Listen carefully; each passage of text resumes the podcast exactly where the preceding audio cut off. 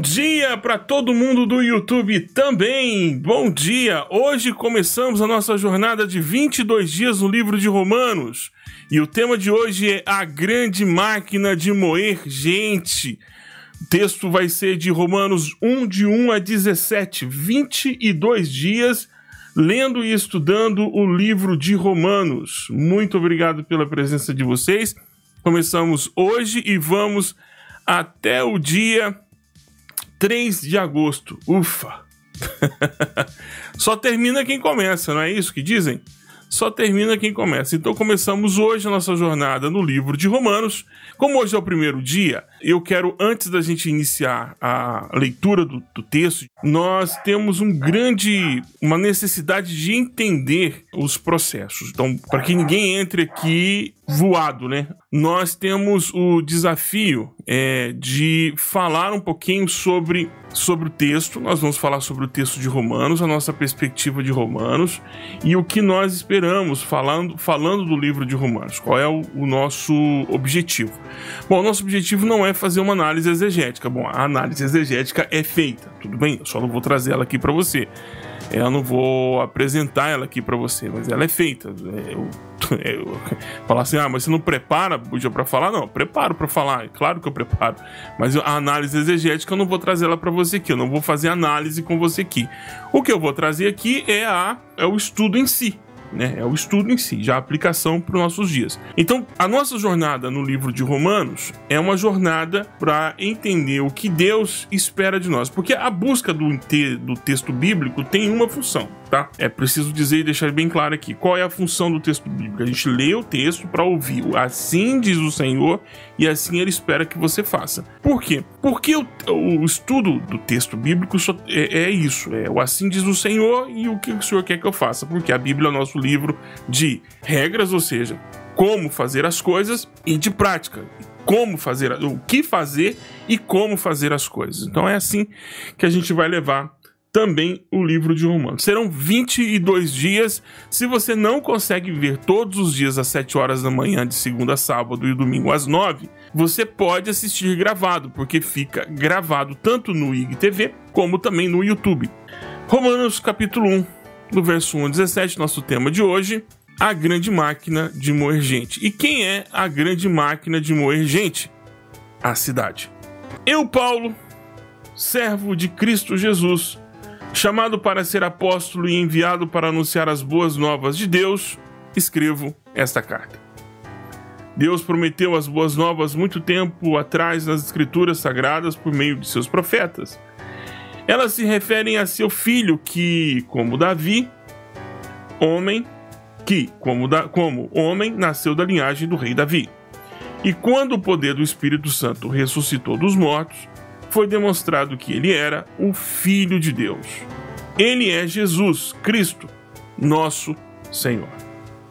Por meio dele recebemos a graça e a autoridade, como apóstolos, de chamar os gentios de todas as partes. Por meio dele recebemos um sim. Por meio dele recebemos a graça e a autoridade como apóstolos de chamar os gentios em toda parte a crer nele e lhe obedecer em honra a seu nome. E vocês estão entre esses gentios chamados para pertencer a Jesus Cristo. Escrevo a todos vocês que estão em Roma, amados por Deus e chamados para ser o seu povo santo. Que Deus, nosso Pai, e Senhor Jesus Cristo lhes deem graça e paz. Antes de tudo, quero dizer que, por meio de Jesus Cristo, agradeço a meu Deus por todos vocês, pois sua fé nele é comentada em todo o mundo o Deus a quem sirvo em meu espírito, anunciando as boas novas a respeito de seu filho, sabe como nunca deixo de me lembrar de vocês. Em minhas orações, em minhas orações, sempre pedindo, se for da vontade de Deus, uma oportunidade para ir vê-los. E ele teve, como bem sabemos, pelo final do livro de Atos. Desejo muito visitá-los a fim de compartilhar com vocês alguma dádiva espiritual que os ajude e nos ajude a se fortalecerem. Quando nos encontrarmos, quero encorajá-los na fé e também quero ser encorajado por sua fé. Quero que saibam, irmãos, que muitas vezes planejei visitá-los, mas até agora fui impedido. Meu desejo é trabalhar entre vocês e ver os frutos espirituais como tenho visto em outros gentios, pois sinto grande obrigação tanto para com os gregos, como para os bárbaros, tanto para os instruídos como os não instruídos. Por isso, aguardo com a expectativa para aguardo com expectativa para visitá-los a fim de anunciar as boas novas também a vocês em Roma. Pois não me envergonho das boas novas a respeito de Cristo que são o poder de Deus em ação para salvar todos os que creem, primeiro os judeus e também os gentios. As boas novas revelam como ele opera a justiça de Deus, que do começo ao fim é algo que se dá pela fé, como dizem as Escrituras: o justo viverá pela fé. Amém? temporada do Leitura Compartilhada. Leitura Compartilhada é uma live que ocorre todos os dias de segunda a sábado às 7 horas da manhã e no domingo às 9. Qual que é a nossa intenção? É ler todo o Novo Testamento nessa temporada. Se Deus quiser, na temporada do ano que vem, nós vamos ler todo o livro, todo o livro de Salmos. Se o Senhor nos permitir, esse é o objetivo. Vamos terminar essa temporada vamos terminar bem essa temporada do Novo Testamento e então vamos iniciar a nossa live diária também sobre os Salmos, lendo todo os, o livro de Salmos durante um ano. O nosso desejo é que você aprenda do Senhor. É o tema de hoje, a grande máquina de moer gente, e eu preciso muito que você se inscreva e curta nosso canal. Se você quiser receber nossos materiais, nossa lista no WhatsApp, também é muito bem-vinda a sua vinda. Se quiser receber os estudos bíblicos, assim como estes, notificações também. Você pode também assinar o nosso canal no Telegram. Vamos à leitura compartilhada então de hoje. A máquina de moer gente. A cidade é uma máquina de moer gente e é gente moída para todo lado que a gente encontra. Para todo lado. As emoções trituradas, a vida toda massacrada. Eu me recordo da mudança que nós tivemos, assim, nós sofremos uma uma mudança nos últimos, nos últimos cinco anos. Nós sofremos um, um, uma mudança cultural muito forte dentro da nossa casa e eu pude perceber o quanto essas viver em cidades diferentes, em culturas diferentes, nós percebemos como a cidade consegue moer pessoas. Como é que a cidade consegue destruir pessoas e estabelecer alguns tipos de contratos sociais, sendo bem sociólogo aqui, alguns contratos sociais que parecem e beiram o absurdo. Eu, moro, eu sou goiano do pé rachado, né? graças a Deus, torcedor do Vila Nova. Vila! E em 2016, janeiro de 2016, nós mudamos para Goi São Paulo, uma cidade enorme. Vivíamos, graças ao nosso bom Deus, numa boa casa, numa boa região de São Paulo. Vivíamos na, na região sul, na zona sul. Vivíamos perto do metrô, vivíamos perto do trem e perto da estação de ônibus. Tínhamos, de fato, uma qualidade de vida boa em termos de São Paulo. Mas você andando pela cidade, né, Praça da Sé, Praça da República, eu estou falando de ambientes assim para o paulistano que ele conhece quais são essas quais são as características desses locais.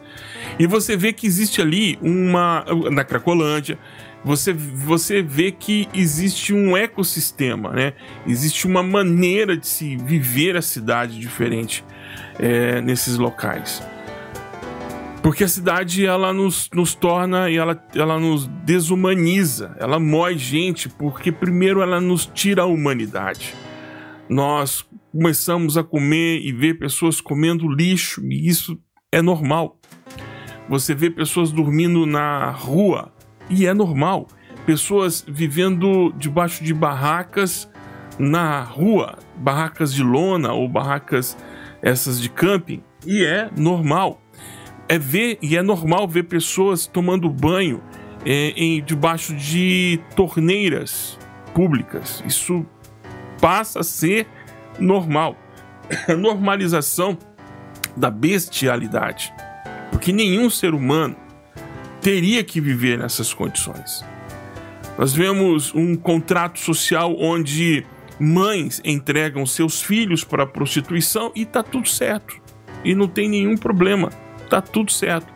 Pais que violam é, a integridade física dos seus filhos, oferecendo, é, dando eles, é, obrigando eles a trabalharem no semáforo, vendendo bombom, vendendo chiclete, e isso é normalizado. É normalizado. Isso não deveria ser, mas a cidade ela mói pessoas.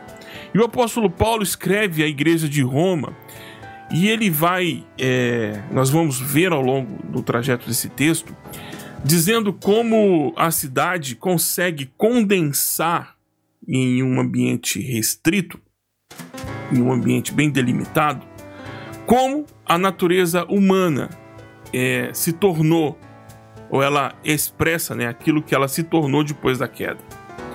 Como a cidade consegue condensar, tornar visível as múltiplas possibilidades da queda na vida de um ser humano. Como a queda atinge profundamente a vida das pessoas e a maneira como elas se tornam totalmente desconfiguradas daquilo que Deus planejou quando as criou. Lembrando que também a cidade é fruto da desobediência divina, porque Deus deu a Caim a ordem que ele deveria se tornar um homem errante. No entanto, ele faz ali do lado do lado, a, oeste, a leste do, do Jardim do Éden, ele constrói uma cidade. E constrói uma cidade do lado. Se você olha o texto, do lado da cidade, do lado do Jardim do Éden, ele constrói uma cidade. E ele constrói uma cidade de forma que dali dá para ver as espadas, a espada flamejante, que proibia a entrada de seres humanos no Jardim das Delícias. Incrível como a cidade surge com este aspecto de desobediência. E nós vamos perceber que na cidade nós contabilizamos as desgraças humanas. É um grande laboratório da queda. E o apóstolo Paulo diz aqui no verso 16 e no verso 17 o grande, a grande razão por que ele deseja falar com Roma é a capital do império, isso acho que você já sabe. Roma é a capital do Império Romano, a capital do mundo. É o local onde é, se concentra toda a riqueza do mundo conhecido na época do apóstolo Paulo. Riqueza de conhecimento, riquezas econômicas, riqueza no sentido de material humano e também o ajuntamento de tudo que é ruim, porque é uma cidade. E ele diz que ele não se envergonha das boas novas a respeito do Cristo. E quais são essas boas novas? O Evangelho, o Evangelho de Deus a respeito do ungido, que é o poder de Deus. As boas novas do, a respeito de Cristo são o poder de Deus em ação. Interessante essa tradução da NVT. É o poder de Deus em ação para salvar todos os que creem, primeiro os judeus e também os gentios. E não só isso, que as boas novas revelam como opera a justiça de Deus. A justiça de Deus, ela não é um discurso. A justiça de Deus é um movimento de Deus por meio do Evangelho. E é interessante porque, então, o apóstolo Paulo, e, é, e o interessante é isso, que as boas novas, as bo o Evangelho, a pregação, o anúncio do Evangelho, revela como opera a justiça de Deus. A justiça de Deus opera por meio da fé. A justiça de Deus opera por meio da fé. Agora é preciso entender o que é justiça.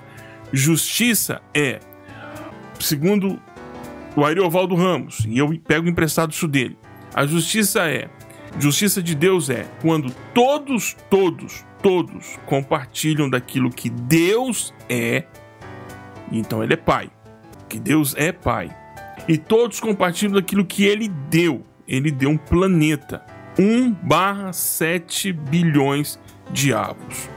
Ou seja, cada um de nós deveria ter uma desfrutar uma parcela igual de toda a riqueza produzida no planeta. Não deveria ter acúmulo. Então a justiça de Deus revela do começo ao fim a, a, as boas novas se revelam como opera a justiça de Deus, que do começo ao fim é algo que se dá pela fé, como diz as Escrituras. O justo viverá pela fé. E no verso 18, dando spoiler do que vai acontecer eh, amanhã, ele diz: Assim Deus mostra do céu sua ira contra todos que são pecadores e perversos, que por sua maldade impedem que a verdade seja conhecida. E qual a verdade? A verdade do Evangelho. E quais são as verdades que o Evangelho? O Evangelho anuncia as boas novas de Cristo. E quais são as boas novas de Cristo? Que ele veio nos libertar do poder do pecado. E não só do poder do pecado que nos impede de ver e estar na presença de Deus ou como ser inscritos no reino de Deus, como também o pecado que está na estrutura e nas estruturas que estão na cidade.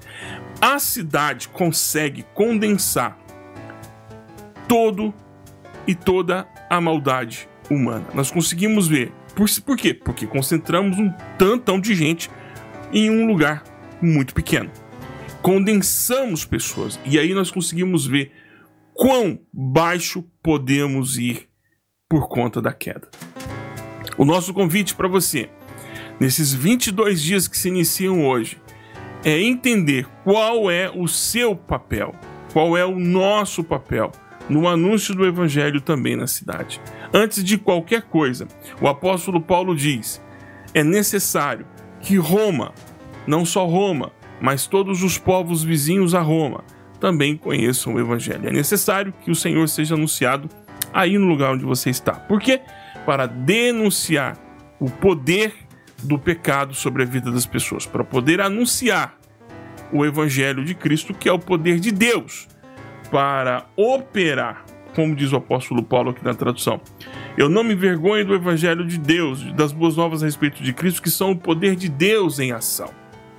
E o poder de Deus em ação, irmãos, é destruir todas as obras da maldade, é reestabelecer a humanidade daqueles que são tratados de forma desumana. Não há como, não há como você olhar para as pessoas que vivem como nas Cracolândias, vivem nas favelas, nos agrupamentos familiares, é, nos, des, no, nos, alojamentos, nos, nas, nas periferias, olhar a situação que as pessoas vivem e dizer: ali está alguém que é imagem de Deus, e você não se sentir constrangido em deixar que as coisas permaneçam como estão. Nós temos uma grande tarefa compreender que a justiça de Deus que vem pela fé é revelada pelo Evangelho. E o Evangelho é o poder de Deus que mostra o poder de Deus em ação para salvar.